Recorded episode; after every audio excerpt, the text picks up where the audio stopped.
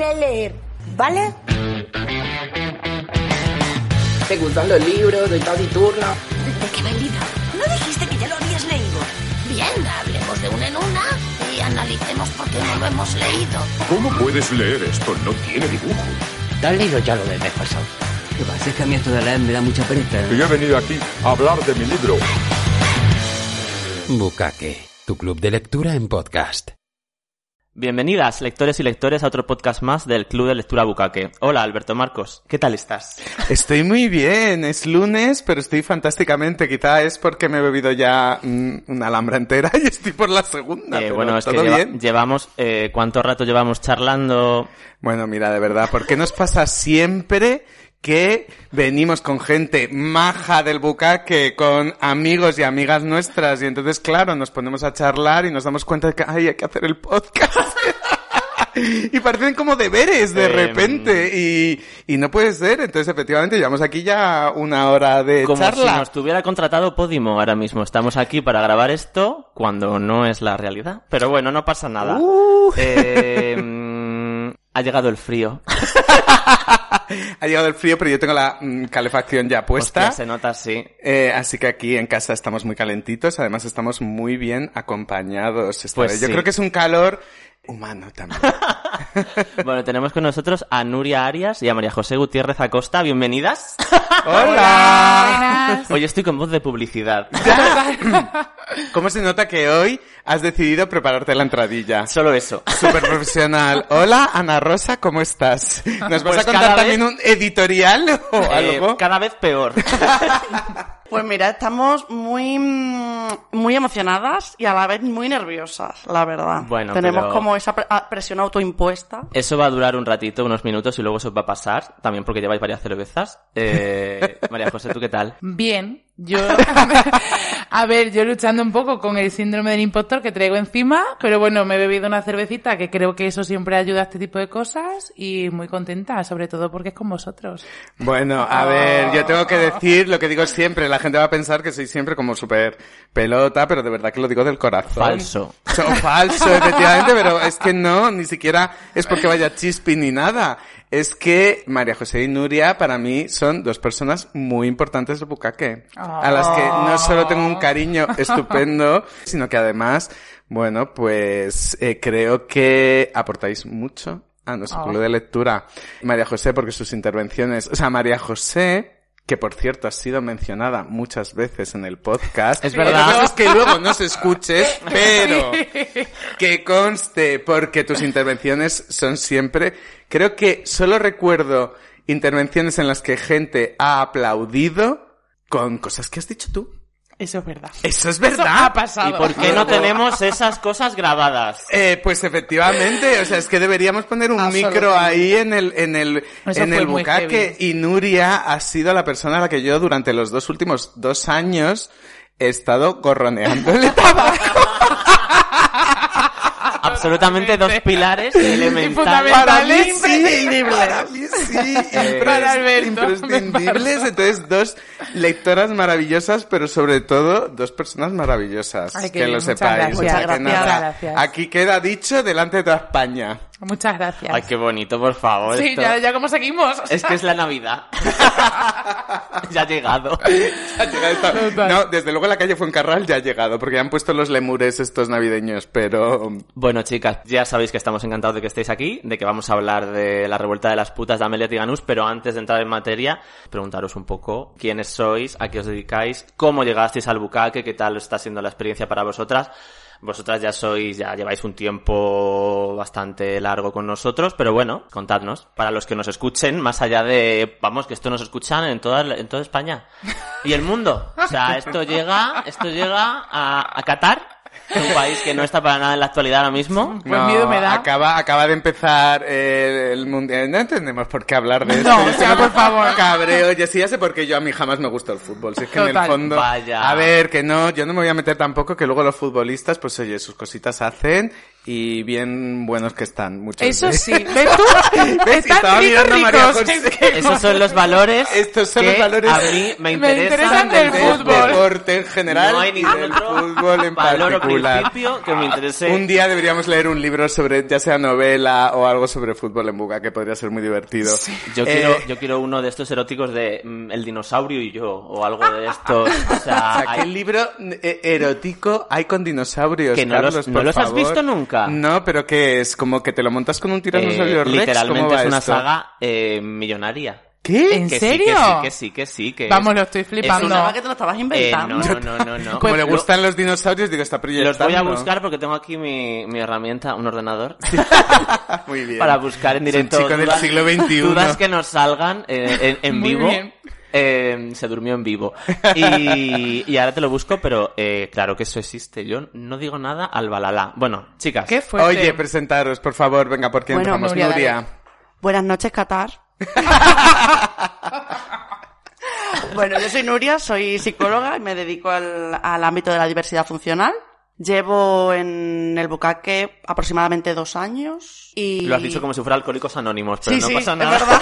Te queremos, te queremos. Un poco lo es, para algunos. Y al final entré porque tenemos un amigo en común que es Esteban, que Mm. nos, sí que nos comentó que estabais buscando chicas para entrar al club y no nos lo pensamos, la verdad. Nos apuntamos enseguida, tanto, bueno, Pili que no, que no está Que no hoy, está pero, pero Pili y yo entramos primero y posteriormente ya metimos aquí a, Y a desde, María Amiga. José. y desde entonces sois unas fijas, vamos. Somos Mm. fijas, sí. Es verdad que entrasteis cuando efectivamente dijimos esto tiene que dejar de ser un campo de nabos, que, que expresión tan heteruz. Total.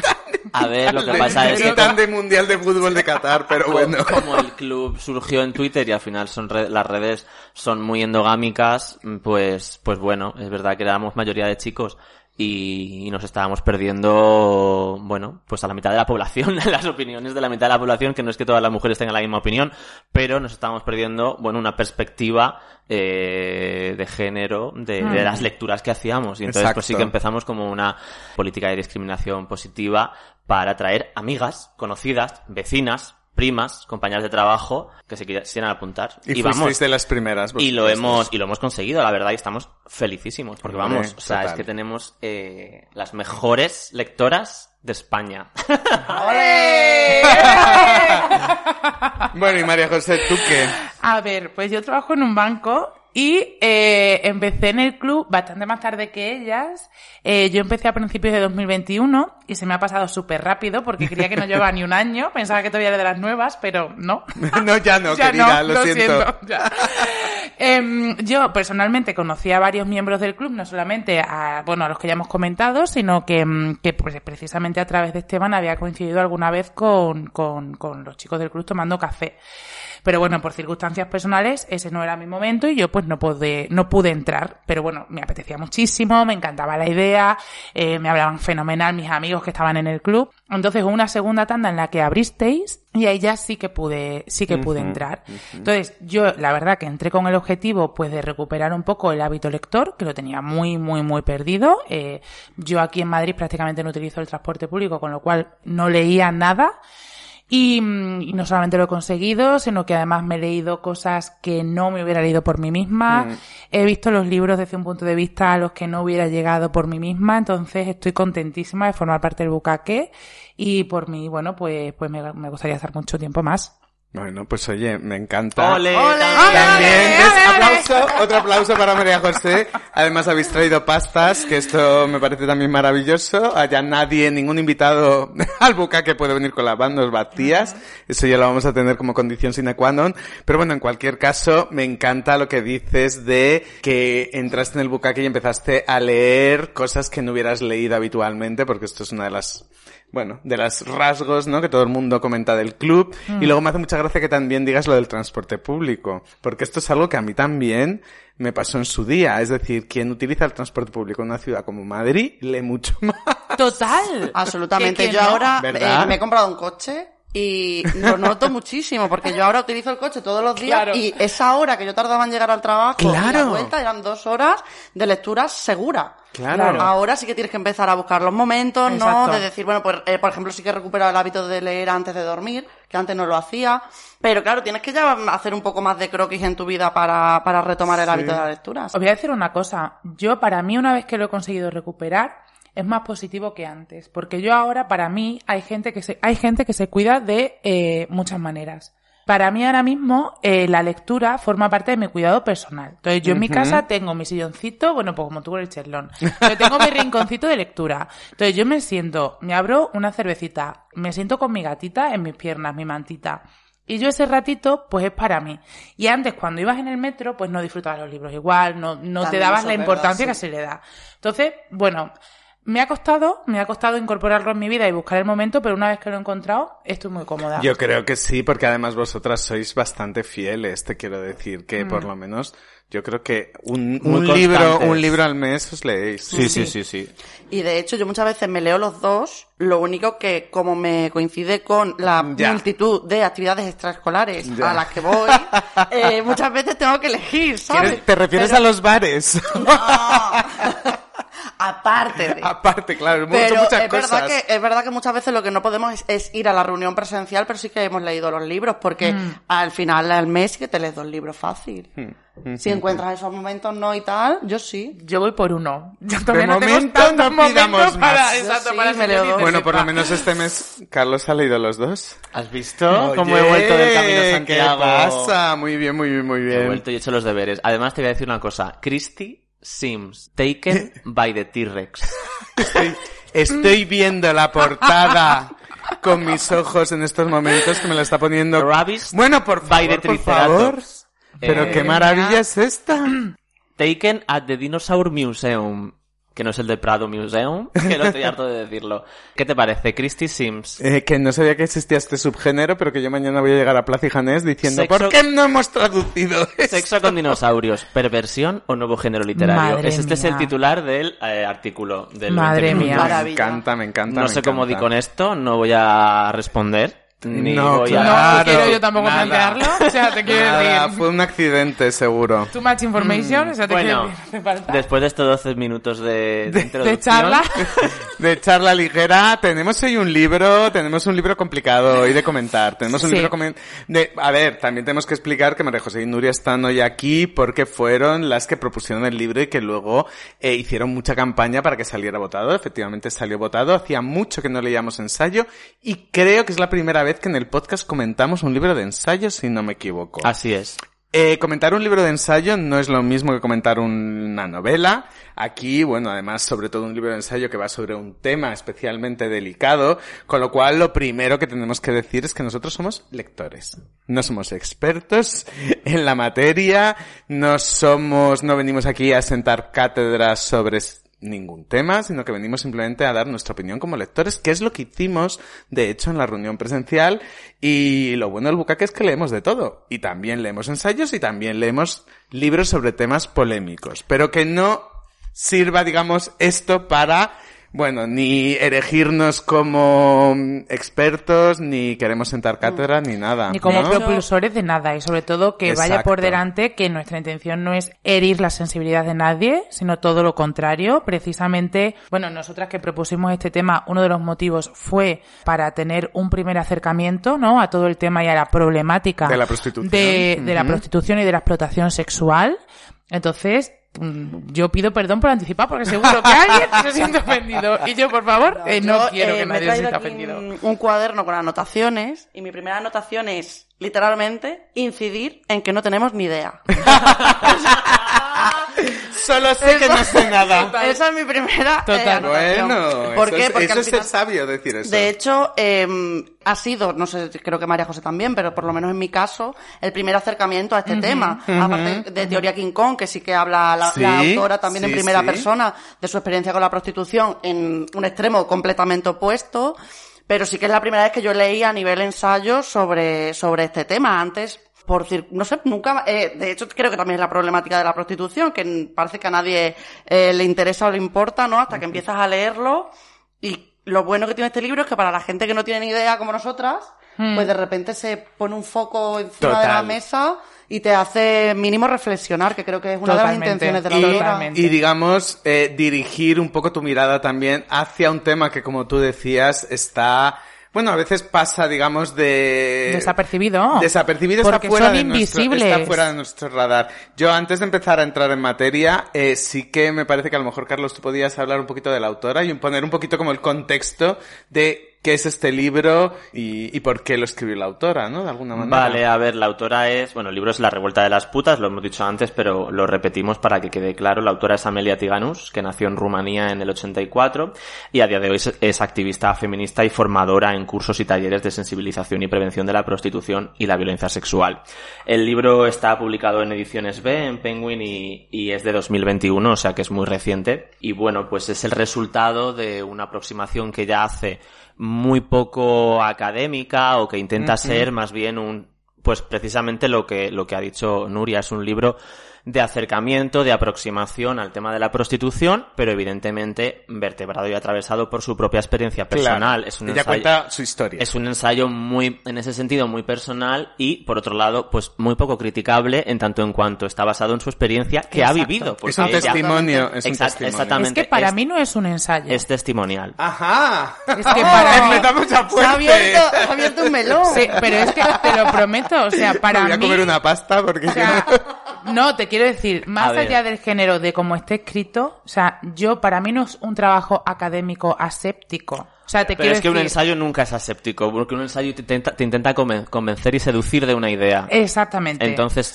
Pero es que tiene un sesgo brutal Sí, esto, pero porque es con lo que que, tú estás es que me parece que tiene, o sea, pero ya no es que haga una tesis de que haga un ensayo porque va a convencerte de una idea en concreto que ella defiende, que por supuesto su postura la tiene muy clara, sino que tiene mucha parte de autobiografía. claro. Entonces, a mí personalmente, cuando decía Nuria, es el primer acercamiento que he tenido tal, precisamente igual yo me he acercado por esa parte personal que me ha hecho empatizar con esta historia.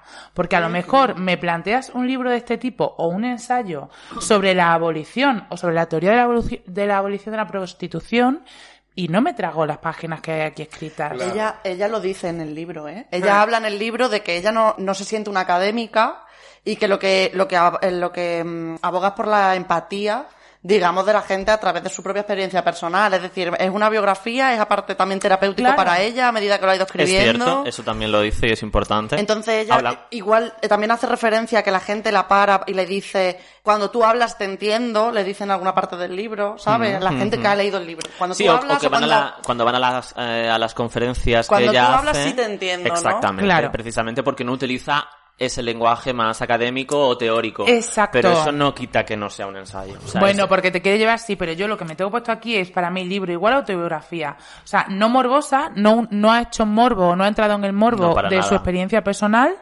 pero eh, tiene mucha parte auto- autobiográfica, Sí, porque creo- habla mucho de ella y de su experiencia personal. Creo que es importante que digamos que su experiencia pers- personal es que ella Fue prostituida. prostituta. Sí, sí. Ah, ¿no? bueno, Entonces, claro. claro. Bueno, claro, Tienes claro. razón. Eh, Es que yo estaba, Vale. con, estaba con la biografía, pero Perdón, María perdón, José- Ay, perdón. No, no, no, no, no. Yo he dicho que no te iba a... ¿Para qué me traes si sabes cómo me pongo? No te, iba, no te iba a parar en ningún momento que hablaras y va a suceder. O sea, una cosa que yo hago mucho cuando eh, tomo la palabra, me encargo de, de, de- de dirigirlo. Ah, en las reuniones. Las, sesiones pri- presenciales, una cosa que hago mucho es cuando voy haciendo la lista de las personas que van levantando la mano y que están pendientes de, de hablar, es, aunque María José no levante la mano, ir metiéndola a cada cinco o seis personas porque, porque sé, sé que en algún va a momento levantar la mano, tiene algo que decir. Ay, por Y favor. eso me encanta. Porque- y- y, de repente cada seis digo, María José, tú querías hablar porque te he apuntado. Es que además es verdad. Es ¿Has que levantado la mano, María José? Te he visto. Entonces, bueno, eh, pues eso, bueno, vamos por leer un poquito más la, la, la información de la solapa, pero vamos, básicamente lo que hemos dicho. En los últimos cuatro años, pues Amelia ha impartido más de 400 conferencias en las que evidentemente pues cuenta todo esto que ahora ha catalizado en un libro. Claro, Eh, pero que es su vida. O sea, que sí, su sí, experiencia sí. como prostituta Obviamente, dentro de la trata de blancas, ¿no? Su, es- su experiencia como prostituta y como persona, eh, evidentemente eso, que la, que la han- con, con explotación de, con fines sexuales y trata de personas, pero al mismo tiempo como ella, bueno, la- los, las consecuencias de, de todo es- ese abuso sobre sí misma física y psicológicamente y cómo ella ha utilizado como a las herramientas del feminismo, cómo las ha inferido y cómo le han beneficiado, así, así como la terapia, etcétera, para reconstruirse a sí misma y reconstruir su discurso, algo que no sabía que tenía porque realmente no nadie la había enseñado Yo a, ya- que, a que podía tenerlo. Yo ya he metido la pata porque yo he dicho trata de blancas y este es un término que ella misma critica en el libro. O sea que Sí. ya Bueno, mal. vamos ya a utilizar- podía yo haber interiorizado un poquito más. Bueno, yo doy por hecho que vamos a utilizar muchísimos términos mal utilizados. Mal utilizados, pero precisamente porque somos personas legas en el, en el Mm. tema. Y una cosa que sí quería decir, y ya dejo hablar a Nuria, era que a mí, una, al acabar la sesión, dije, creo que es la sesión más productiva que yo he tenido Ah. del, del, del club. O sea, he sentido que estaba durante todo el tiempo aprendiendo, Yo también, disfrutando. yo también. O sea, ha sido la sesión, fue para mí la más constructiva porque no considero que, que hubiera un enfrentamiento, bueno, nunca hay enfrentamiento, pero bueno, me ha gustado el libro, no me ha gustado. Pues eso es un enfrentamiento, evidentemente Sí, no nos, sí, no, sí, no nos sí. tiramos flechas, pero aquí no había eso, había una sensación eh, común de Jolín, este libro nos ha servido para abrirnos los ojos ante una desgracia que está sucediendo a nuestro alrededor, de la que no somos conscientes Total. y de, y de la que, aunque seamos conscientes, la, la sociedad ha hecho que tengamos una, una película totalmente impermeable que nos la sude Total. y de repente este libro nos ha, nos ha rajado esa, esa, esa película imp- impermeable y hemos dicho, hostia, qué brutal, independientemente de las ideas políticas ideológicas que... eh, Son discutibles, que hay opiniones que, para que- todos los gustos. Amelia intente Mm. vender porque evidentemente lo, lo, lo utiliza y con toda legitimidad su experiencia para intentar, bueno, abogar por lo que ella cree que es lo que se tiene que hacer con la prostitución, que es la abolición. Independientemente de eso, este libro es súper útil, súper necesario y súper bienvenido porque de verdad que es que nos abrió los ojos y era un poco la sensación general, yo creo, de estar todos diciendo, ¿qué pasada de conversación? ¿Qué pasada? No es un debate, esto es una, una conversación en la que todos estamos aprendiendo los unos de los otros y hubo, yo, yo sí que sentí como muchísima sensación de comunidad y de... bonito. Yo también. Yo, de hecho, a Irache le pregunté un montón de cosas, porque ella es verdad que, bueno, pues igual está más leída en estos temas, yo Eh, no, es- tanto. Es, que es activista, por eso, es entonces, formadora... por eso te digo, yo le estuve preguntando en plan, pero, pero esto por qué, y esto qué es, o sea, pero no en plan mal, no, No, es no, porque no, quiera no rebatirte, para nada. quiero aprender. Y entonces creo que lo explicó muy bien. Eso es súper enriquecedor. Lo que pasa que es verdad que, que, mm, que por eso, por eso he, he salido con lo de que no es un ensayo, porque en la reunión creo que al libro se le dio mucha caña por lo poco mm, Académico. académico aséptico que es. Ya sé por dónde vas. Entonces, para mí, y, y esto me pasó en otro libro que nos hemos leído, y creo que fue Laura la que propuso esto, que fue con, bueno, creo que haréis esta semana también la reunión con la Policía de Memoria, Sí. que era cómo te enfrentas y cómo condiciona la lectura de un libro en función de cómo te enfrentas a ese libro. Entonces, si tú te enfrentas a este libro, bajo mi punto de vista, buscando pues un trabajo un poco más académico, que te cuenten por qué la teoría de la, de la abolición eh, eh, y todo este tema, creo que al final pierde mucho de lo positivo que tiene este libro, que es la, la, la historia personal que hay detrás y que al final Amelia se pone aquí a pecho descubierto y hace que tú personalices el problema de la explotación sexual en una persona en concreto. Y entonces yo me he dado cuenta que después de eso y a través de la personalización, ahora veo, eh, veo puteros y putas por todas partes. Los he humanizado y me he traído este problema al mundo real que para mí antes era algo que no es que no existiera, pero que tampoco estaba en mi día a día ni tenía yo puesto el foco en quién podía ser qué. Nuria, Entonces, que antes te, te he interrumpido yo. Yo veo lo de la humanización que tú hablas y subo. porque, sí, porque me parece que hace una cosa muy guay en el libro, o yo lo he interpretado así, que es ejemplificar la frase de lo personal es político. Mm. Entonces, ella empieza hablando desde, empieza a contextualizar todo de micro a macro. Mi pequeña núcleo familiar, mi vecindario, mi cole, la gente de mi entorno en Rumanía, cuál era la, la- la situación sociopolítica en Rumanía en ese momento y cómo eh, se contextualiza el sistema prostitucional tanto en Rumanía al principio cuando ya empieza y luego en España, ¿no? Entonces, consigue una cosa em, que creo que olvidamos o que se olvida cuando se hacen argumentos tipo la libertad sexual de las mujeres, es olvidar de dónde vienen estas mujeres, cuál es el contexto, Claro, es que- por qué hemos llegado a donde hemos llegado, qué tipo de, de historia tenemos. Es decir, ella se pone como en primer plano, pero se pone como ejemplo del resto de mujeres que hablamos de ellas como, bueno, pues está ahí porque quiere, ¿no? Sí, Y claro. tal. Sin, Sin conocer contar- sus circunstancias sin del conocer las circunstancias. Es que- Que le da mucha importancia al contexto, tanto micro como macro. De decir, es que a lo mejor no se está teniendo en cuenta que esta persona viene de un núcleo familiar absolutamente maltratante o de una historia de vida brutal, ¿sabes? De, ella habla de cosas muy gores de, y, y le da muy poco morbo a, Sí, sí. a su, a su propia historia, porque Total. creo que realmente quiere poner en foco, el foco en lo que ella quiere contar, no que se centren en pobrecita lo mal que lo ha pasado. Exacto. Pero habla de cosas muy, muy, muy, eh, que la graves. violaron con 11, 12 años. Violaciones múltiples, un secuestro. que la que eh, o sea la prostituyen de los 12 a los o sea, está 5 años a, a los 18 Hmm. o sea es que está- es, es que era una niña o sea es que es, es muy heavy Por eso ella defiende tanto la protección a la infancia. Porque es que es donde empieza todo. En la protección A y en la formación A. Y en valores. Y ella, porque esto es un testimonio, yo he captado perfectamente lo que has dicho tú, porque al principio he dicho, no, no, claro, esto es un ensayo, cuando has dicho, no es un ensayo, pero es verdad que yo creo que hay, eh, hay diferencias entre lo que puede ser un ensayo al uso, efectivamente más académico, escrito a lo mejor por un experto en la materia, y algo que no deja de ser un libro de no ficción, si quieres, pero que es totalmente testimonial autobiográfico.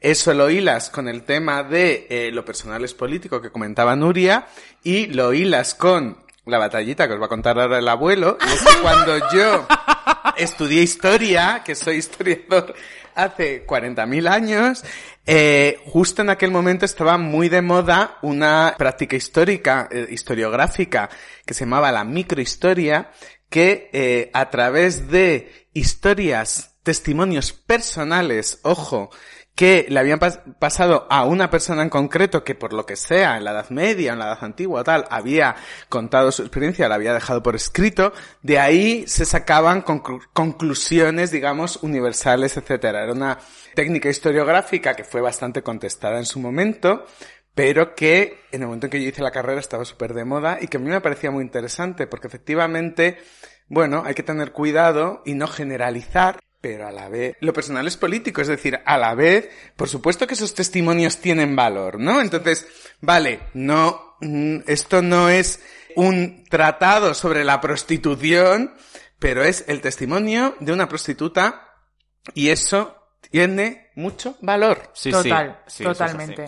Es verdad que esa, esa problemática yo la tenía que apuntado como que lo problemático era la legitimidad moral y ética que le damos a una persona que ha sufrido una violencia dada, una violencia que por otro lado es incuestionable. O sea, realmente por el hecho de haber sufrido esa violencia ya es moral y éticamente incuestionable lo que esa persona diga. Una cosa no está relacionada, no, no está unida necesariamente con la otra. Pero es verdad que el hecho de empatizar nos acerca y es como que le damos a esa persona pues un valor, un valor superior. A ver, no tanto un valor superior, ¿eh? Yo para mí no es tanto que el hecho de que tenga un valor su opinión por el hecho de ser eh, De una persona vivido, que ha vivido en primera persona lo que hay en un prostíbulo y por lo tanto ahora puede hacer un libro diciendo a todo el mundo que tiene que ser abolicionista. O sea, no creo que, o sea, creo que tiene mucho valor su opinión sobre lo que pasa en el prostíbulo. Y luego ya cada uno tendrá que sacar sus propias conclusiones. Claro. Yo creo que a- este libro lo defiendo como un buen primer acercamiento a todo este tema por la empatía que genera la, la personificación que hay detrás y que ella se ponga por delante.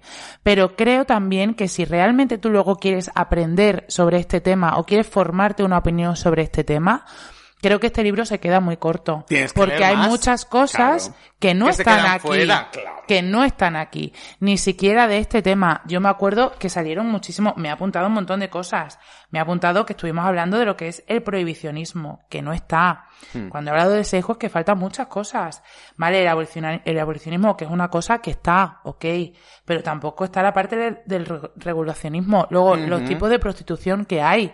Eh, hablamos de toda la prostitución moderna, de todo el OnlyFans, de quien, quien lo hace Eso en lo hablamos nosotros en la reunión, ¿no? Sí, sí, todo Claro. esto, todo esto no es mío, todo esto Claro, lo digo claro, de la claro, reunión, sí, sí, todo sí. esto lo estuve explicando Irache. Luego, por ejemplo, la falta de otra serie de referencias, porque aquí, vale, igual no se está hablando eh, de mujer blanca tal, pero se está hablando de mujer y, y, bueno, también estuvimos hablando de otra serie de problemáticas que tenemos con las mujeres transexuales, otra serie de problemáticas que tenemos con la prostitución masculina, es decir, al final a mí este libro me parece que es un muy buen acercamiento porque te permite entrar muy bien en la historia, yo, desde luego, eh, eh, tengo, tengo ciertamente claro lo que pienso, porque igual sí que me ha convencido en ciertas cosas, pero no dejo de reconocer que es lo que es. Hmm. Y no podemos pretender tampoco que vaya más allá. O sea, yo lo dije en la reunión y lo digo ahora, me parece muy valiente poner tu cara, hacerte activista y salir del fango luchando de esta manera, pero eh, tenemos que también ser muy conscientes de lo que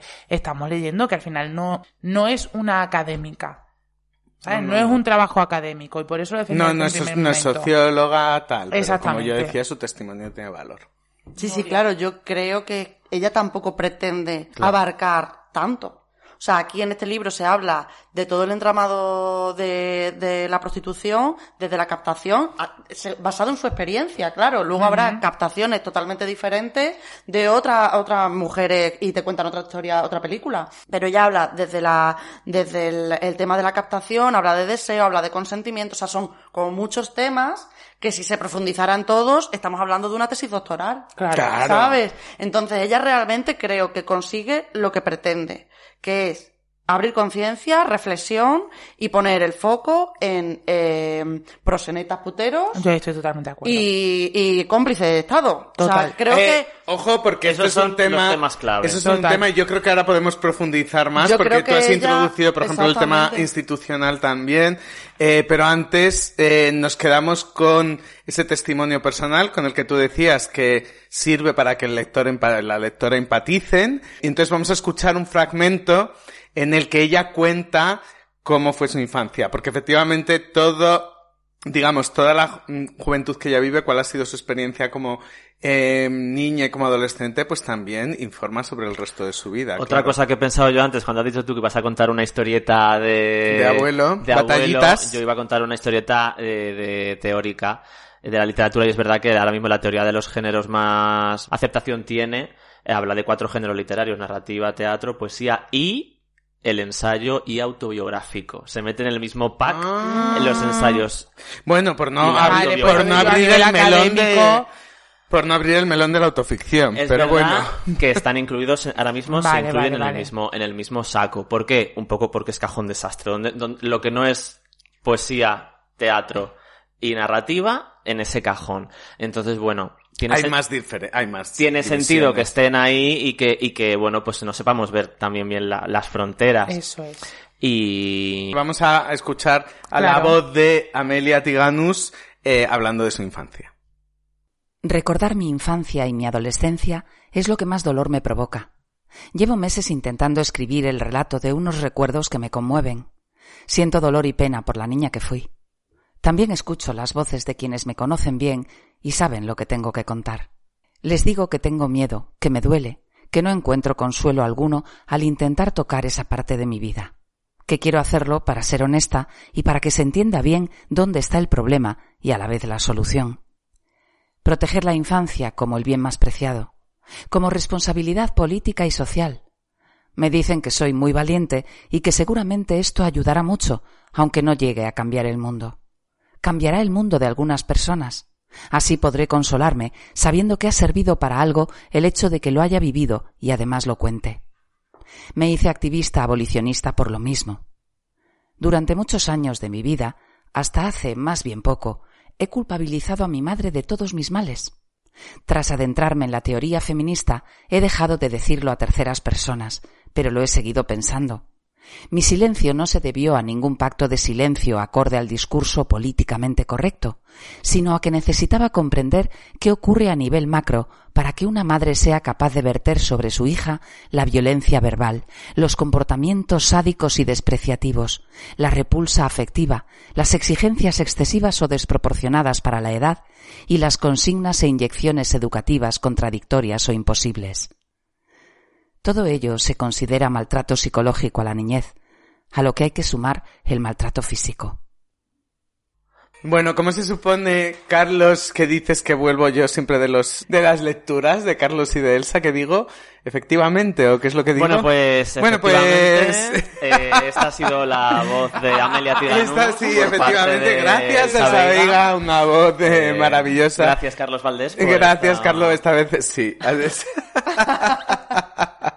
bueno, pero nos encantan estos fragmentos no solo porque estén leídos eh, por eh, Profesionales profesionales, no como otros, eh, sino porque además escuchamos también un poquito, bueno, pues la voz de los propios autores y autoras, Y en, este de los caso, libros. y en este caso, pues sí que podemos decir que, evidentemente, al ser un ensayo, estamos, estamos escuchando la voz de Amelia Tiganus. En novelas estamos escuchando la voz del narrador. Pero aquí estamos escuchando el pensamiento, la reflexión eh, del- de la autora. y sus experiencias. Eh, la relación con su madre le marca mucho. Yo, mira, hay una cosa que has dicho tú antes que no quiero olvidar, María José, que yo estoy mm, de acuerdo 100% porque yo he disfrutado este libro precisamente por la parte más personal. Hmm. Quiero decir, por supuesto las ideas están ahí, ya hemos hablado y vamos a hablar probablemente de alguna más, pero a mí me interesa también cómo ella cuenta las cosas y cómo habla de su propia vida, ¿no? Y de lo que ella tiene que eh, sufrir, ¿no? En el momento en el que tiene que escapar de su Rumanía natal porque tiene una Mm. situación familiar muy jodida. Ojo, que ella misma dice que las hay peores. Total. ¿No? Que, que ella después de todo, bueno, pues tenía algún eh, gancho afectivo y tal, y no fue una cuestión de que, de hecho, una cosa que me parece súper interesante también del libro es cómo ella está permanentemente intentando hacer las paces con su madre. ¿No? Es como que, eh, de, de alguna manera, bueno, pues por supuesto le hizo mucho daño, lo dice en el propio libro, la quería matar, la quería matar, la quería matar, pero luego hay un intento, ¿no? De acabar con ese rencor para poder ella seguir con su propia vida. Con lo cual, toda esa parte personal, yo empatizo, es lo que tú dices, y me encanta, pero luego llega a España, ahí vemos cómo funcionan este tipo de proxenetas, ¿no? Que las meten en Mm. pisos. Es un testimonio A mí, me, a mí me- a escalofriante. mí me, me- me impactó muchísimo el hecho de que iban cambiando de, de prostíbulos, de Mm. localidades, de provincias, por cada dos meses, o ca- porque la, la vida real y duradera de una prostituta en un, en un prostíbulo era muy poco tiempo porque se quería siempre la novedad. 21 días, Ay, 21 días. Bueno. Eso me, eso se me Es quedó. dije, pero esa barbaridad. Es, es, Sí. vamos. En relación al, al tema de su madre, y cómo yo creo que también este libro, también estoy hablando en, en palabras de la autora, que a lo mejor no, pero me ha, me ha parecido que este libro era muy terapéutico para ella Sí. y que ella está trabajando mucho a nivel personal en este tema. Mm. Entonces, es verdad que ella, aparte de que esté trabajando a nivel psicoterapéutico, también eh, se ha acercado al feminismo. Entonces, Ajá. claro, se siente un poco también en la obligación de mi madre como mujer, lo que hablábamos del contexto. ¿En qué contexto se movía ella? Claro. ¿Qué tipo de vida ha tenido mi madre para que llegara a comportarse de esta forma? Y creo que ha intentado acercarse a su madre como mujer. Aunque sigue diciendo, mi madre me ha hecho mucho daño y nuestra relación, pues, madre-hija es un poco insalvable, pero sí que puedo entenderla, a lo mejor, de mujer a mujer, Mm. porque entiendo su contexto, entiendo de dónde viene ese, ese dolor o esa, o esa conducta por su parte. Entonces es un trabajo muy duro también que está haciendo ella. De sororidad. De, de sororidad con su madre. De, y de- de- de introspección y de empatía. Qué duro. Total, total. María José se ha quedado callada, ¿no? No, pero porque no hay nada más que añadir, porque mi amiga Nuria también habla muy bien. ¿eh? ah, no, totalmente. No, ¿Qué te crees que os hemos invitado a No. las A dos? las dos, cariño. Pero es que yo ahí no tengo nada más que decir. Yo creo que sí que hace un trabajo muy importante por perdonarla. Y, y me parece alucinante el viaje que ella a nivel personal ha, Sí. ha hecho y, y que termina en este libro. Entonces yo creo que es que a esta chiquilla no se puede pedir más. O sea, Mm. me parece de verdad admirable eh, todo. Desde el, el hecho de que eh, ella ponga en su cara quién es su vida, eh, que además se haya acercado a toda esta teoría. No sé, me parece, yo alucino. la Hay verdad, una cosa este que, que me apetece también decir desde el punto de vista más editorial y es que este es un libro que ha llegado a mucha gente. Para el tema que tiene, eh, yo tengo un ejemplar de la sexta edición en concreto de, de Ediciones B y la verdad es que me llama la atención que lo que ella dice, ¿no? Cuando la paran por la calle y la dicen, tú es que hablas y yo te entiendo, ¿no? Pues este mensaje cuando se transmite de esta manera, vale, sí, divulgativa, quizás se puede profundizar más, quizá no, Mm. seguro que se puede profundizar más, pero es necesario también esto, te abre un poco los ojos una situación como decíamos antes, muy ajena a nosotros, ¿no? Pero quitando todo eso, toda esa parte personal de la que hablábamos, yo quiero retomar, a no ser que Carlos mm, también quiera mm, decir algo ahora, eh, bueno, da igual. Lo voy a Sigue, decir sigue. Exactamente igual, me da la suda, ya llevamos muchos podcasts aquí. Estoy, estoy mirando Taken. Es como, no, es que te veo y digo, uy, está con el, el blog de notas No, no, ahí. Estaba intentando que no se viera que estoy buscando Taken by the T-Rex en Amazon otra vez. O sea, No, que no, que es broma. no, perdona, a ver, yo ya te digo que yo esto es un tema que voy a perseguir después de esto. Voy a buscar, a A mí esto del sexo con dinosaurios me llama mucho la A atención. mí no, pero... o, sea, o sea, no sé. Ahora hablamos, vale. ahora hablamos de ese tema, de la pornografía. Bueno, bueno, efectivamente. porque eso es muy importante es un también, tema de ¿eh? O sea, un También hay tema, temón, y es un tema que es un salió, temón. hemos, hemos citado mucho a Irache en el programa de hoy, un beso para Irache, porque efectivamente ella trabaja como activista y bueno, pues tenía una eh, postura... Formación. Tiene formación y tiene una postura precisamente contraria a la abolición. Bueno, no sé si es contraria de qué No. tal, pero bueno, que no necesariamente está de acuerdo con las, con la- las tesis, ¿no? Que Amelia Tiganus cuentan en, en, en el libro. Pero me parece que uno de los momen- una de las cosas claves es lo que decía Nuria antes. Esto es una descripción de un tipo de masculinidad muy concreta, de la que también podemos hablar un poquito ahora. Este es un libro, efectivamente, que critica muchísimo el machismo y la misoginia que hay en la sociedad, pero también en las instituciones. Y también que esta misoginia y este machismo es una consecuencia del capitalismo, que esto es otra cosa que ya habla mucho también. Mm. Yo lo suelto ahí y ahora vosotros profundizáis. Sí, yo en voy, esto. voy a, voy a decir otro, otro dato que también me pareció terrorífico y es que cuatro de cada diez hombres reconocían Ah, haber sí. eh, consumido pagado por, o sea, por prostitución.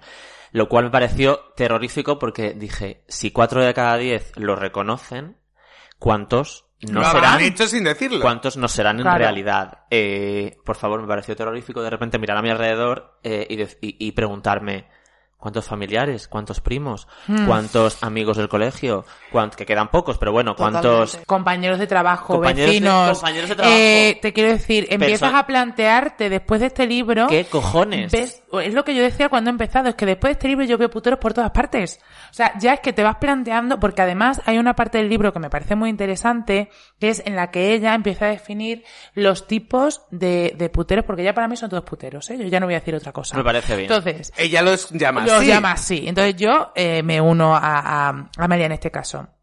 Entonces, ella, hay una parte del libro en la que describe los tipos de puteros. Entonces, yo creo que todos tenemos en la cabeza o, o reconocemos al putero eh, misógeno, a- al, al- o sea, al machista misógeno que va allí a, a medio a, a- a hacerle todos los que no se atreven a hacerle en su casa a sus mujeres tal, o medio oliendo mal porque están por ahí después de no sé cuántas horas, en fin.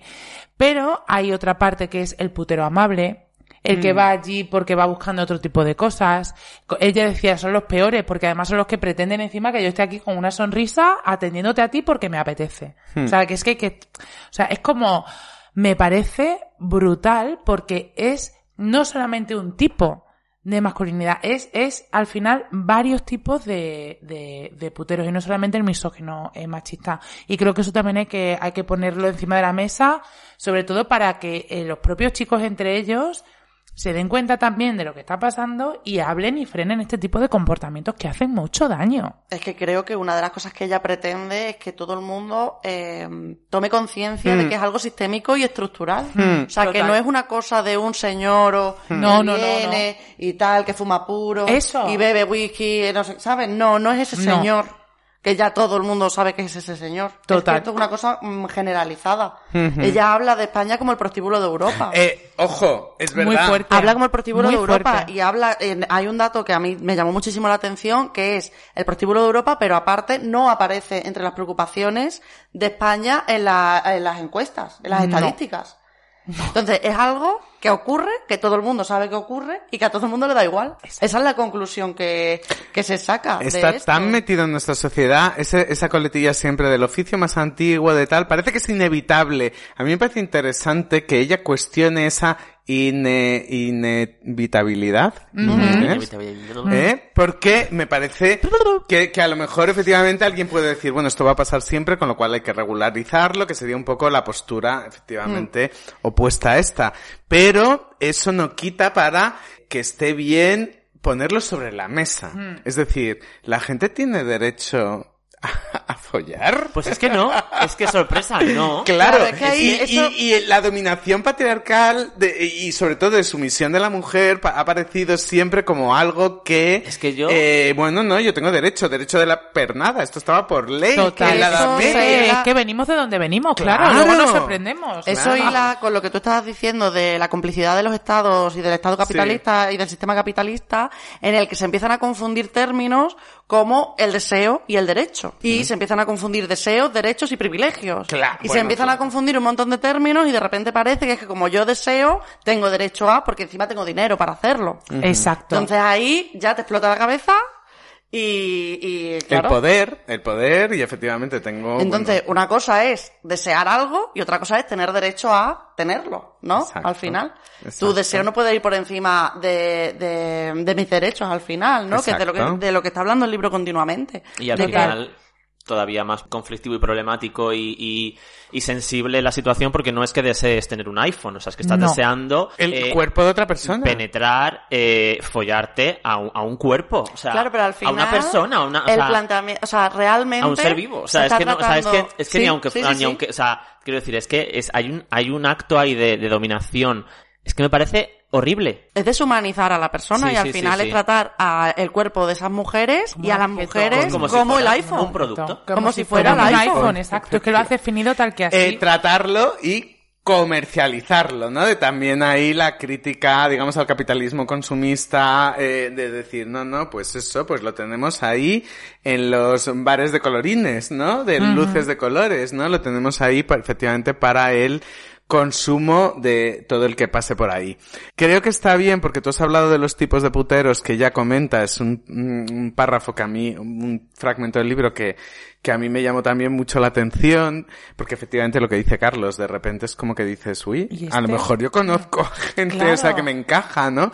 Eh, y eh, creo que mm, está bien que escuchemos en voz del Sabeiga ese párrafo, porque además es un fragmento en el que también se habla de un poco el objetivo de Amelia Tiganus, ¿no? Que está en el título, que es como la revuelta de las putas. Bueno, pues, pues hasta aquí hemos llegado, tenemos que cambiar esta situación. Así que vamos a escuchar al Sabeiga y luego seguimos comentando.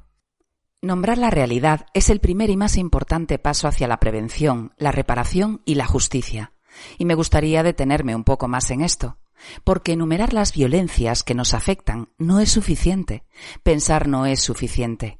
Hace falta sentir y empatizar, o al menos intentarlo. No podemos seguir en esta disociación colectiva y social que nos caracteriza. Es hora de hacer una transformación profunda, una revolución, una revuelta, la revuelta de las putas. Si pudiéramos sentir lo que es un día en un prostíbulo. Lo que nos daña no son conceptos en abstracto. Trata, prostitución, explotación sexual, sistema prostitucional, patriarcado, capitalismo, neoliberalismo, racismo, colonialismo. Quienes nos dañan profundamente son el brazo ejecutor de este sistema prostitucional, los consumidores, o demandantes, o compradores. Yo los llamo puteros. Hay quien prefiere un lenguaje más académico y los llama prostituidores o prostituyentes. Me parece perfecto. Yo utilizo putero porque un día un hombre me dijo molesto que esta palabra era muy fuerte y que sonaba muy despectivo. Y pensé, anda, qué bien. Por fin una palabra que cargue de rechazo social y estigmatice a quienes hasta hace poco han sido los eternos invisibilizados, cuando no directamente protegidos y amparados. Tú querías comentar algo sobre este fragmento, ¿no, María José? Sí, eh, realmente lo que yo comentaba antes eh, y decía que yo ya voy a decir putero, eh, es precisamente por lo que ella explica en este, en este fragmento. Porque mm, yo creo que hay una gran diferencia entre las personas que son explotadas laboralmente, pues muchas veces, bueno, pues con trabajos precarios, mal pagados, pues porque no tienen papeles y trabajan en negro, etcétera, con las personas que son explotadas eh, sexualmente en estos contextos. Y es el, el estigma que socialmente les imponemos. Entonces, cuando estas eh, personas eh, intentan reincorporarse a la sociedad, se encuentran con que nosotros no aceptamos que una persona que ha ejercido la prostitución pueda desempeñar otro trabajo. Ujú. Y creo que el estigma lo tenemos que poner no sobre quien ejerce, porque además no sabemos en qué condiciones ejerce, sino sobre quien consume, que lo hace con la libertad de poder ir o de poder no ir a consumir esa, esa prostitución. Claro. Así que, Y además, aparte, aparte de que se ponga ese énfasis, tú estabas comentando, ¿no, Nuria? También el hecho de que, eh, encima, los enfrentamientos sobre estos temas encima son entre mujeres. Siempre, ¿no? siempre que hay un debate sobre, sobre diferentes posturas en relación a la prostitución, y en el, en el libro creo que hace referencia a ello, siempre salen dos mujeres enfrentadas entre sí. La abolicionista, ¿no? Sí. La que tenga otro tipo de, de pensamiento al respecto regulacionista o, o cualquier otro, otro matiz que se le pueda dar. Entonces nunca sale el putero o el proxeneta diciendo, no, no, yo es que tengo un puticlub y están todas fenomenal. y Claro. Nunca jamás va a salir nadie diciendo yo consumo prostitución o yo me lucro de, de la explotación sexual. Entonces, las que tienen el estigma, las que tienen que justificarse, las que tienen que, que defenderse en este, en este sentido, siempre son las mujeres. Ellos eh, de repente son invisibles y no, y aquí no hay señores. Es que es verdad, Total. es que, eh, o sea, Siempre donde- se habla de putas y no de, y no de puteros y proxenetas. Que, eh, que también, aparte de lo que tú decías, María José, es como el, el, El click. el click que te hace este libro también. Porque estamos, estamos, llevamos 50 minutos de podcast y es que estábamos hablando de ella, su experiencia, no sé qué, no sé cuánto, mm, abolicionista, pero, eh, ¿qué coño hacen los hombres yendo, o sea, por, co- co- cómo, cómo hacen esto y realmente sienten satisfacción? ¿cómo O sea, blanqueas una, una violación con 50 euros, Es tío? que no lo- Es que no lo puedo entender, no lo puedo entender, no lo puedo entender, Pues es que no lo puedo entender. Ahí estamos, Es importante, es por eso son importantes también un poco estos testimonios, ¿no? Porque de alguna manera nos hacen abrir un poquito los ojos en ese sentido y es como Yo he abierto los ojos muchísimo en cuanto al estigma que creo que, que, que no sé de dónde viene, no sé de dónde te lo inculcan, pero al final es lo que hablábamos, es un tema que no nos importa. O sea, que somos el prostíbulo de Europa y, y no tenemos conversaciones sobre eso. Y en el momento en el que alguien te pone este tema encima de la mesa, es que se te ponen los pelos de punta. Y eso era lo que también os estaba comentando justo antes, que quería comentar, y viene a colación de lo que tú has dicho, de que siempre somos nosotras debatiendo sobre este tema y enfrentándonos sobre este tema porque tenemos diferentes posturas, ¿no? Y yo creo que al final también tenemos que tener claro que cuando te sientas a debatir de un tema, me da igual que sea este, sea este que sea otro, al final vas a encontrar eh, ciertas diferencias que son pues detalles, ¿no? De bueno, yo creo que lo teníamos que hacer así, yo creo que esto lo teníamos que tratar asado, pero lo que tenemos que también tener muy claro es que todas las personas que nos hemos sentado a plantearnos este tema, lo que tenemos muy claro es que estamos eh, o que tenemos más similitudes que diferencias. Y esto lo dijo. Irachi y puso el foco sobre esto en la reunión del club y me parece que lo tenemos que tener muy claro, que sí, que habrá quien quiera eh, prohibicionismo, abolicionismo regular, la, la, la, me parece fenomenal. Pero lo que no queremos nadie es que se siga explotando sexualmente a personas en lugares donde otras personas hacen con sus cuerpos lo que quieren y las deshumanizan por, porque las han destruido primero. Exacto. Es que es esclavitud del siglo XXI. O sea, Totalmente. es que es así. O sea, yo creo que independientemente de lo que piense cada una o cada uno, eh, nadie, después de leer el relato que hace Amelia en este libro, puede defender que ella ejerció la prostitución de forma voluntaria. Total. Ella o los Totalmente. testimonios que ella cuenta. Es decir, Totalmente. independientemente de la, de ideológicamente de tu pensamiento o lo que sea, una vez lees esto, no puedes defender con ningún argumento que esta persona hiciera voluntariamente las cosas que ha tenido que hacer. ¿Y qué os parece? O sea, ya sacando otro tema, y yo creo que este es un melón también eh, importante, pero, pero creo que en la reunión se trató mucho y además creo que de forma muy interesante. Toda la, toda la parte y la postura que, que de repente Amelia tiene ante el deseo, ante la forma de vivir el deseo, Ah, la sexualidad. Un tema súper interesante. de, de enfrentarse a, a- o cuando ella ve la pornografía que la bueno que ella para ella es lo peor entonces bueno, para quien no se haya leído el libro, corregirme si me equivoco, Sí. pero lo que se habló fue como que veíamos un poco de efecto péndulo, entonces que ahora ella, Sí. en su vida actual, lo único que defendía era pues un sexo eh, pues muy kind, muy, muy El cariño, muy ¿no? cariñoso, muy Ten- gente. Tengo una frase literalmente eh, cogida. Es la sociedad de hoy carece de sexo afectivo. Me parece una máxima atrevida, cuanto menos. Y esto, fíjate, ahora haciendo yo un poquito de ejercicio escuchando y tal, escuchando a Nuria, puede ser, estoy yo- yo entendiendo un poquito a lo mejor más a, a Amelia y que en ese sentido a lo mejor no fuimos mm, lo suficientemente compasivos con ella. Quizá es que eso es parte de su propio proceso y está, está, se está autoprotegiendo porque evidentemente eh, todavía está en proceso de entenderse, perdonarse, Hmm. porque es verdad que recuperación, tiene una, tiene una postura sobre la pornografía muy radical. Y yo entiendo, entiendo la radicalidad, por ejemplo, pues evidentemente en la trata de personas y en la explotación sexual.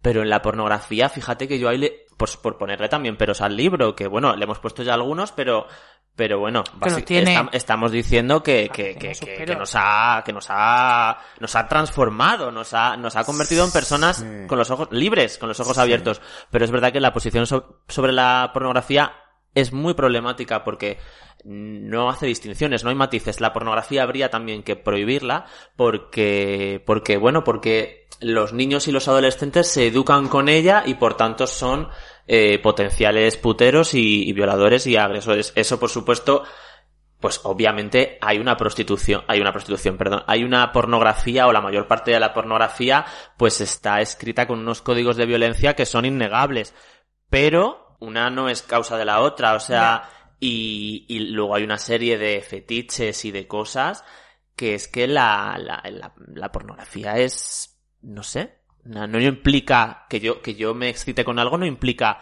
que yo luego vaya a hacer daño a nadie. Ya, pero ¿sabes qué pasa, Carlos? Que tú eres gay.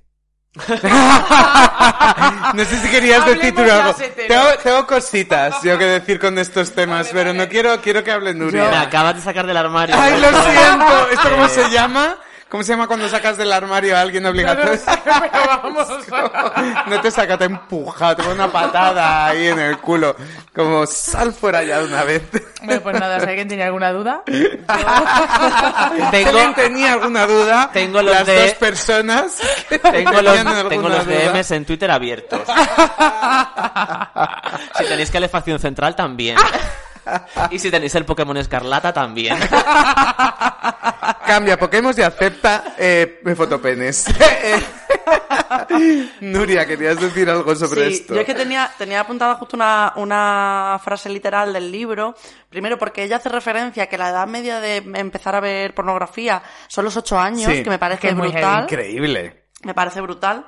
Y entonces ella habla de que la pornografía cada vez deshumaniza más a las mujeres y moldea de- el deseo sexual de los hombres. Es decir, cuando un niño de 8 años empieza a ver pornografía en según qué códigos, claro, está moldeando el deseo sexual al final y además cuál es la, la imagen que, que refleja cierta pornografía. No toda, pero mm, mayoritariamente se, se mm, refleja una mujer objeto absolutamente. Pero si la prohíbes, le estás, pe- le estás privando a ese niño de la posibilidad de, de educarse con una pornografía que no sea violenta. Claro, Ya, pero lo que dice ella en el falta- libro- Esa, falta- esa, esa parte de educación falta. No sé ni cómo, ni cómo tratar este tema porque me parece súper, súper, súper complejo. Delicado. Y súper muy delicado. complejo, sí.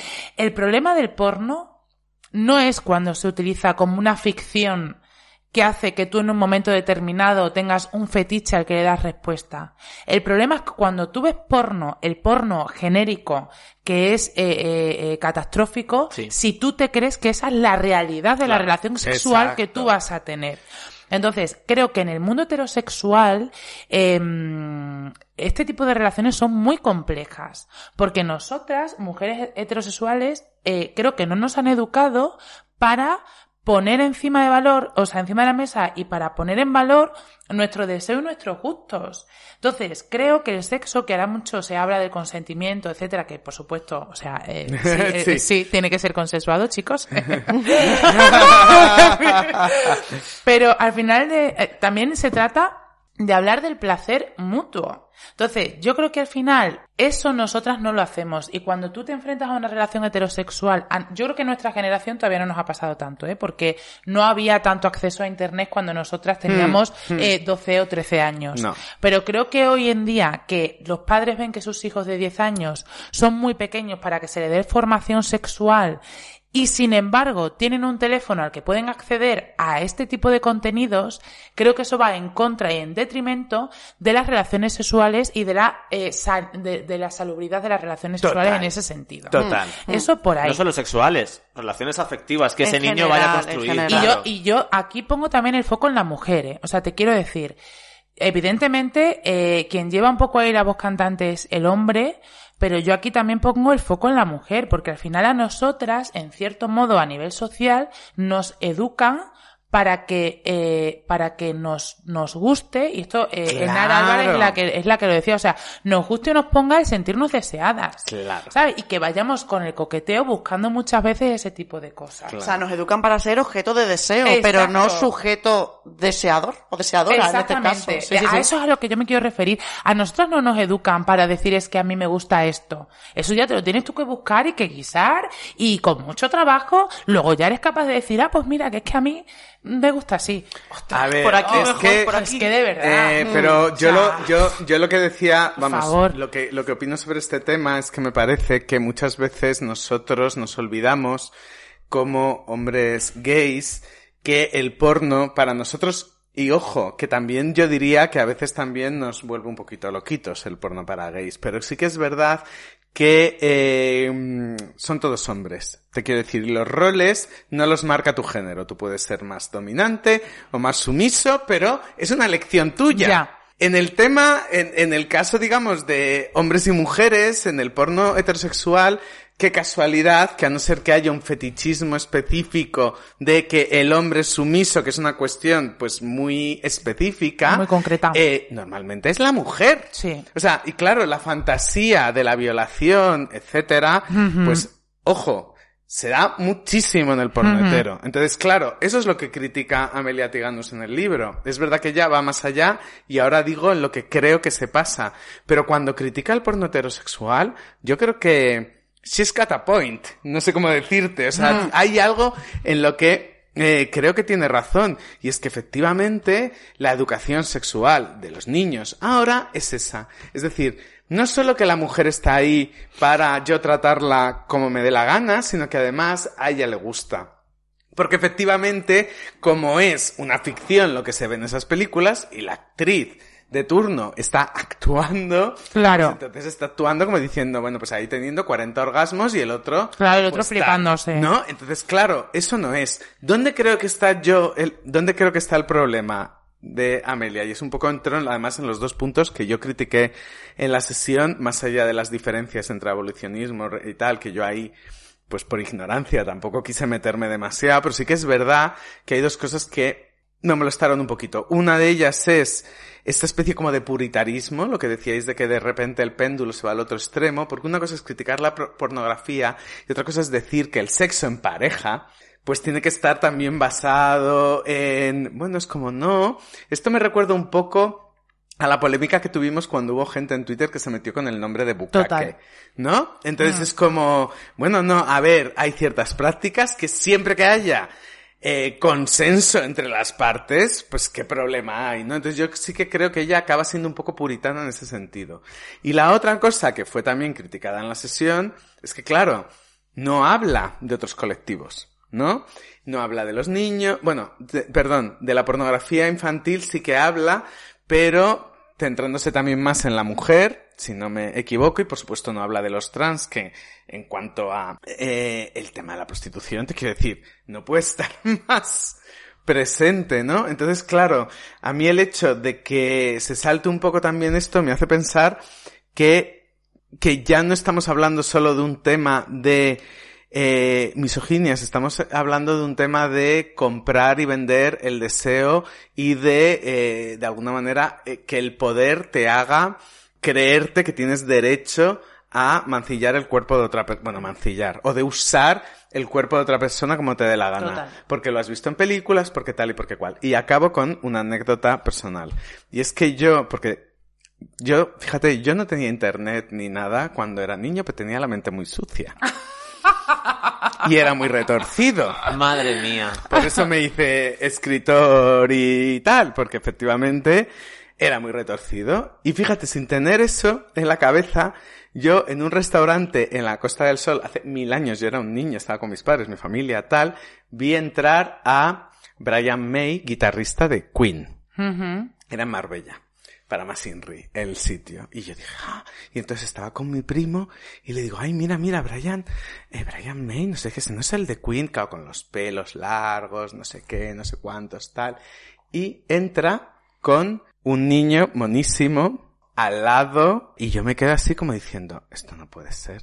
O sea, eh, mm, yo creo que aquí hay efectivamente una relación de poder. Yo era muy pequeño, pero yo ya pensaba, hay una relación de poder aquí, yo creo que se está aprovechando, viene a un restaurante bien, no sé qué, eh, porque además le veía que le trataba con, le tocaba, no sé qué, no sé cuántos tal. Me estaba poniendo mm, malo. Y le digo a mi primo, ¿pero tú ves lo que está pasando? Y se me queda así mirando y me dice, es su hijo. Entonces, ¿hasta qué punto? No sé si asustarme más o menos. No, coño, era una actitud normal. asustarme No, más o menos. todo, todo estaba en mi cabeza, te Ah, quiero decir, era su hijo.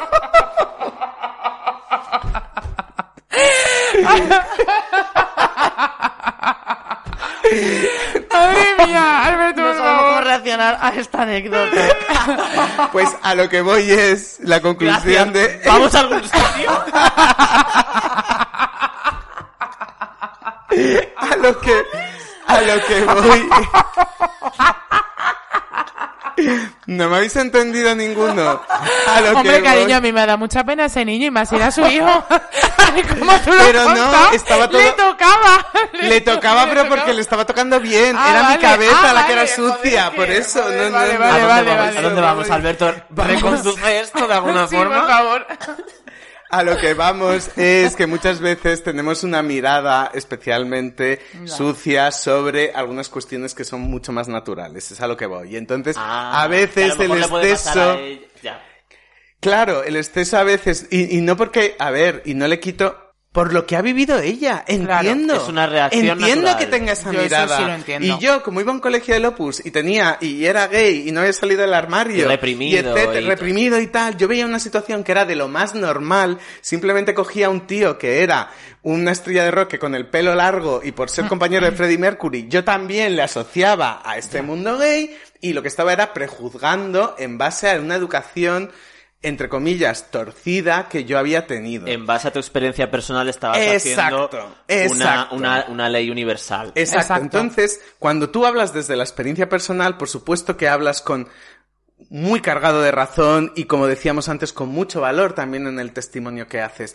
Pero eso contamina tu visión muchas veces sobre otros temas como por ejemplo lo que puede ser la pornografía bien entendida y lo que puede ser también y ahí ya entro con lo Las último que quería sexuales. decir que con lo que yo cuando te he dicho a ti como "Ah, marica eh, eh, es como yo no puedo ver de igual manera eh, una eh, y que esto fue también salió en la reunión y fue un poquito también a lo mejor polémico. Yo no puedo ver de igual manera una relación de prostitución entre dos hombres que entre un hombre y una mujer porque tradicionalmente durante siglos el abuso del hombre de la, a, a la mujer ha sido sistémico, o sea, ha sido institucional. Y entre dos hombres, Es, quieras que no, es, ah, está está un siendo. poco más igualado. Es verdad que luego puede entrar el tema del dinero, el tema de la edad, y yo no digo que no haya también abuso en ese sentido, pero no puede ser igual. Desde mi A ver, punto de vista. es que yo, Entonces, por después de ello- habernos leído por La ciudad eso- de los vivos, lo que tú dices, no podemos perder de vista que también hay una relación de poder en la relación de, las, de la prostitución de lo que Por supuesto. masculina. Por supuesto. Pero estoy de acuerdo contigo en que no puede ser al mismo nivel. O sea, no se puede poner al mismo nivel. Es que no nos, lo siento muchísimo. Y hubo gente que lo defendió y que entiendo que es un problema y entiendo que, que, Que de duela verdad, que también. exactamente, y que, y que yo no, por supuesto, que no estoy a favor.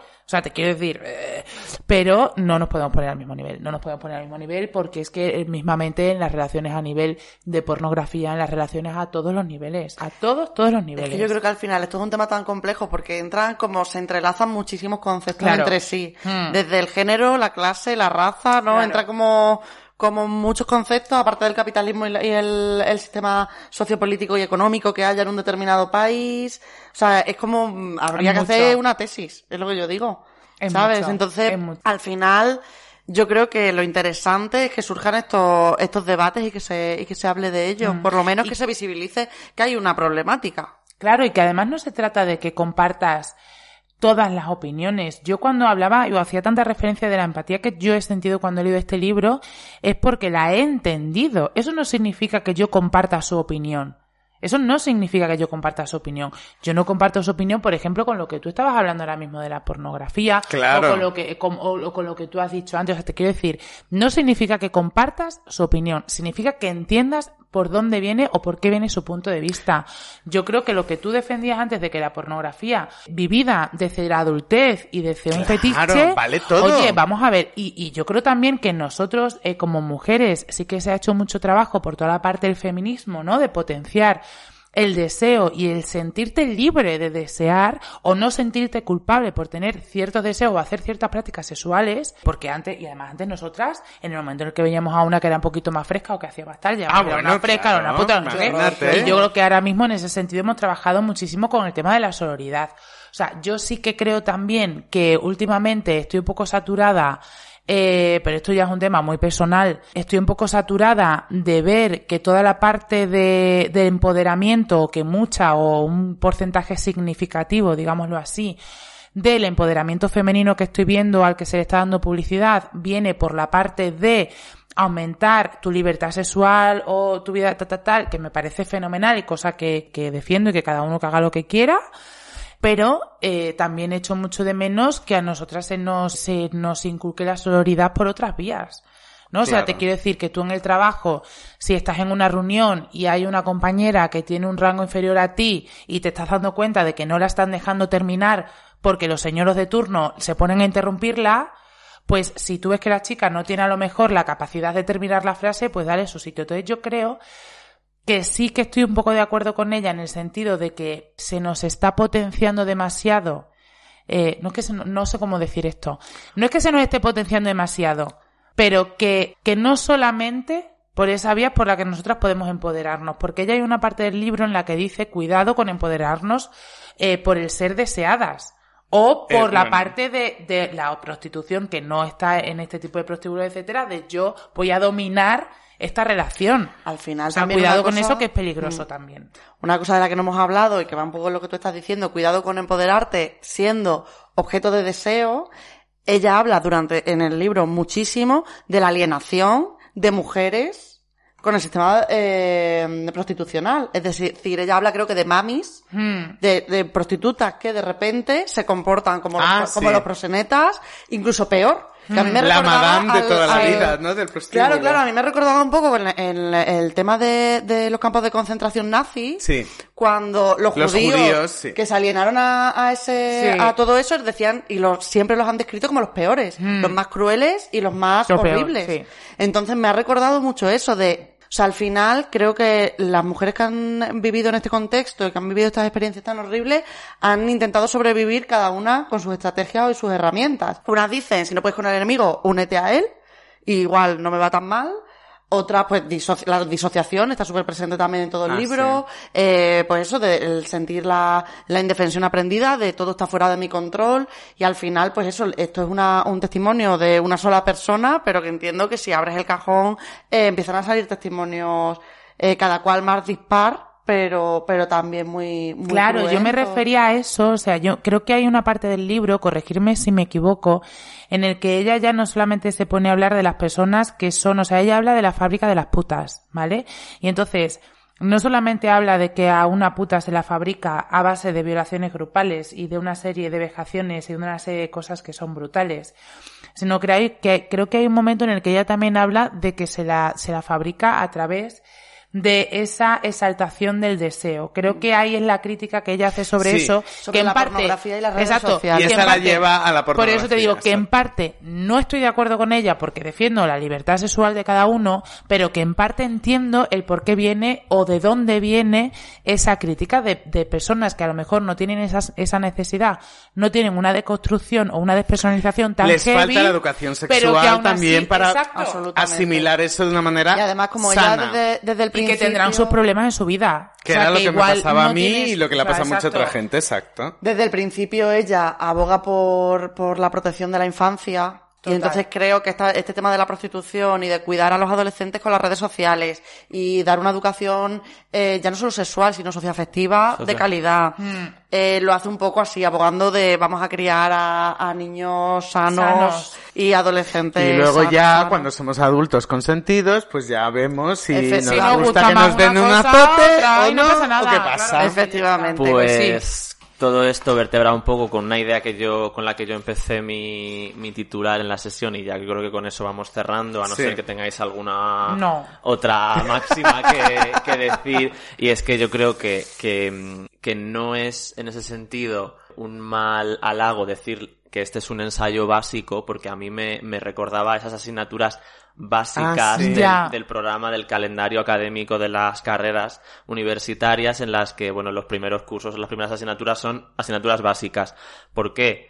Porque son elementales, fundamentales, sobre las que luego se va a construir los cimientos de muchas otras asignaturas más profundas, em, específicas, concretas eh, y complejas. Entonces, en ese sentido, creo que este ensayo, este libro, este testimonio, eh, en ese sentido es básico, pero mm, no por eso es algo malo. Al revés, me parece que es un, un pedazo de halago. Creo que es algo muy bueno y, y que, y que debemos leerlo. Totalmente visto así, me encanta la definición que acabas de hacer, me encanta. Yo solo quiero terminar también con que mm, también te da como un soplo de esperanza el leer Ajá. que ella está haciendo una vida más o menos normativa, que ha conseguido eh, tener sueños y cumplirlos, ¿no? El, el hacer algo que le llena y que y con el que se siente bien y que se está recuperando y que está trabajando. Una pareja, ¿no? También creo que habla. Tiene una pareja eh, con el que ella está a gusto y que está trabajando o sea, está haciendo un trabajo personal muy importante y un trabajo gratificante para ella y que se está recuperando a pesar de el olvido de las instituciones y de y del sistema en general, pues también te da un poco de esperanza en, en este sentido. Pues qué bonito. Bueno, pues aquí, hasta aquí hemos llegado. Yo espero, eh, bueno, que os haya parecido interesante. Ya la reunión fue interesante, pero es que yo creo que este charla que nos hemos aquí montado ha sido muy interesante. Incluyendo anécdotas mías con famosos. pero bueno, yo creía que lo estaba contando. Es que claro, he puesto Se demasiado... ha quedado traumatizado. No, sí. me he puesto demasiado énfasis en el tema de le tocaba y Sí, tal. Claro, como diciendo, desde mi punto de vista, eso es una cosa terrible, pero no. Era una escena de lo más mm, anormal. Era yo, de lo más normal. Era yo el anormal. Pero ¿por, por qué lo, lo sobreexplicas, Alberto? No Pues porque soy falta. Escritor, querido. No, Esto hay que dramatizarlo un Anda, poco y generar interés. Ha quedado una historia súper simpática. Seguro que a todos los oyentes les encanta. Bueno, estoy convencido de que los oyentes eh, acaban de escuchar eh, por qué queremos tanto a María José y Nuria, porque ha sido una conversación tan Espero que volváis, espero que volváis. Vol- Volvemos ya gusto. cuando queráis. O sea, estaba, sí. estaba muy nerviosa por tener que venir aquí, no sabía muy bien qué iba a pasar, pero estaba súper cómoda, así que os doy las gracias por eso. Y nada, espero que haya salido todo bien y ya está. Hemos aprobado. Yo, vosotros sí. Sobresaliente, Yo, sobresaliente. por favor, que haya llegado a los cinco raspaditos. O sea, que yo con eso me Vosotras, matrícula de honor, sobre todo por las pastas de té. Oh. Y luego ya por todo lo demás. Así que nada, muchas Bueno, Ha sido un gracias. placer. Pues entonces ya hemos acabado los podcasts de este mes. Eh, la Policía de la Memoria fue el libro A y La Revuelta de las Putas ha sido el libro B. Y nos vemos el mes que viene con dos nuevas lecturas. El año del pensamiento mágico de John Didion y Idaho de Emily Ruskovich. ¿Habéis empezado a leer alguno de los dos Sí, libros? yo El año del pensamiento. Yo el otro, el de Idaho. Yo. Idaho también. Pues al principio me desconcertó un poco, porque era como, bueno, pero ¿esto qué es? Y luego he entrado eh, muchísimo. Ahora mismo estoy Qué ganas tengo de comentarlo contigo, porque Sí, a mí me yo- ha pasado una cosa muy parecida. Sí. Yo es que he empezado sí, por sí, el sí. año del pensamiento mágico y me está encantando. ¿Qué me Sí. dices? A, a la gente le está gustando mucho, Un montón. ¿eh? Yo he empezado más flojito el pensamiento mágico, pero bueno, llevo poco todavía. Bueno, bueno. Es que estoy con el Pokémon. Ah, bueno, pues Estoy a otras Oye, han criticado mogollón al nuevo Pokémon. Yo que Es no tengo ni idea de estas cosas, estoy viendo en Twitter como unas críticas. Bueno, porque se han gastado tres unidades de euro. Game Freak no tiene ningún tipo de vergüenza, pero el juego me encanta, la jugabilidad es buenísimo, la historia es buenísima. O sea, estoy, Pokémon y ya está. estoy, estoy disfrutando tantísimo. Estoy Yo, como no tengo Twitter, no me he enterado ni de las críticas en Twitter, ni de que ha sido una cosa de Pokémon, ni nada. Nosotros vamos como con un año de retraso. Así que el año que viene nos enteraremos de toda esta historia y podremos hablar de ella. Ah, pero tú también cazas Pokémon, María Que voy José. a cazar Pokémon, Ajá. no cazo ni gamusinos. Pero luego bien que vas preguntando a la gente del bucaque es... Vamos a dejarlo aquí, vamos a dejarlo aquí, que ha sido un que placer. Arriba, joder. ¿Ya me conocéis? Bueno, pues nada, lo dejamos aquí. Muchísimas gracias por venir. Gracias a vosotros. Y a todos por escucharnos y por, y por leer. Y, Hasta pronto. y nos vemos pronto, un beso muy fuerte. Un Un besito. abrazo. No te olvides de que en los libros está la felicidad. No te olvides nunca